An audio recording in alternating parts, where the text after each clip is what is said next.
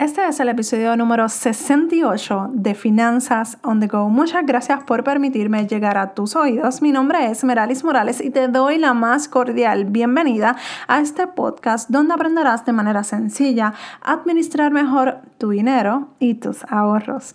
Este episodio llega gracias al ebook El reto financiero. Si necesitas ayuda para mejorar tus finanzas personales y quieres comenzar por algo básico, esta guía, este ebook es para ti. Si quieres más información, accede al enlace que te voy a estar dejando en las notas del programa. Y en el día de hoy, en jueves de emprendimiento, vamos a estar hablando cuándo decir no a una oferta o una colaboración. En este mundo de emprendimiento en el que quizás tú te estás desarrollando o vas en vías de desarrollarte, llegar el, llegar el momento en el que compañías u otras personas quieran colaborar contigo o trabajar algún proyecto en conjunto. Para los que estamos comenzando a tomar un poco de notoriedad, es difícil rechazar alguna que otra oferta o colaboración, porque esas colaboraciones es que podemos seguir alcanzando más personas que no están en nuestro nicho y que podemos hacernos más atractivos para ellos. Pero cuando realmente esa colaboración o contrato no tiene que ver nada con tu mensaje ni contigo, pero es bastante tentadora, duele rechazarla. Y ahí es donde está el problema. ¿Cómo rechazo esa oferta o esa colaboración e, es demasiado tentadora? Pues mira, simplemente diciendo no, muchas gracias por considerarme, pero en esta ocasión no estoy interesada. That's it. Muy amablemente vas a decir no, gracias. ¿Por qué? Porque si ahora mismo que estás emprendiendo tienes que dejar claro lo, y tienes que saber lo que tu audiencia necesita y quiere escuchar de ti.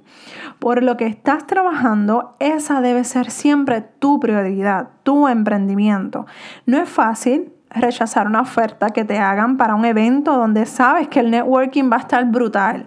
Pero realmente cuando analizas la esencia del evento, realmente no tiene nada que ver con tu audiencia, ni siquiera añadirá valor a tu audiencia. Así que te vas a ir alejando de las necesidades reales de tu audiencia cuando ellos son lo primordial en tu emprendimiento. Si no lo tienes claro, vas destinado al fracaso. Es como decir que ahora mismo yo que enseño finanzas personales, la buena administración del dinero, ser sabios al momento de, gastar nuestro dinero. Empieza a compartir información de tarjetas de crédito y promocionarlos para que puedan ustedes solicitarla, para que, porque al final yo tengo un contrato con una compañía o con un banco para que entre más personas saquen esa tarjeta, más ingresos voy a estar generando. Eso levantará una bandeja roja o el biombo rojo se va a, a prender en mi audiencia, porque van a decir, ¿pero qué le pasó a Meralis? Esta estaba enseñando qué y ahora me está vendiendo una tarjeta de crédito. Y ahí es donde se empieza a perder la confianza, tu credibilidad de tu audiencia.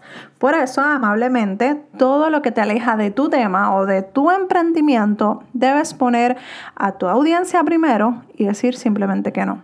Si realmente quieres hacer esto como tu negocio principal, debes tratarlo como tal y respetarlo como tu negocio, como si estuvieras trabajando para una mega empresa y si acaso más. Otro ejemplo, en una librería cristiana, tú no vas a conseguir ni cigarrillos ni bebidas alcohólicas. ¿Por qué? Porque eso va en contra de lo que ellos están creyendo y va en contra de lo que ellos piensan que está correcto. De igual, de igual forma, en una discoteca no vas a encontrar libros ni Biblias para leer allí, porque no es el lugar correcto. Y quizás estoy exagerando un poco con estos ejemplos, pero quiero que pienses de manera concreta lo que quiero enseñarte y lo que quiero traer a tu eh, realidad y a tu presente, ¿ok?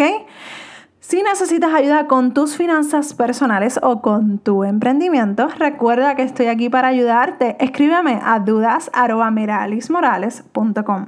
También quiero agradecerte por esas cinco estrellas que estaré recibiendo de tu parte. Eso me ayudará a seguir llevando este tema tan y tan importante a más personas, cambiando la vida financiera y empresaria, una persona a la vez. Un abrazo desde Puerto Rico y nos escuchamos en el próximo episodio de Finanzas on the Go. Bye.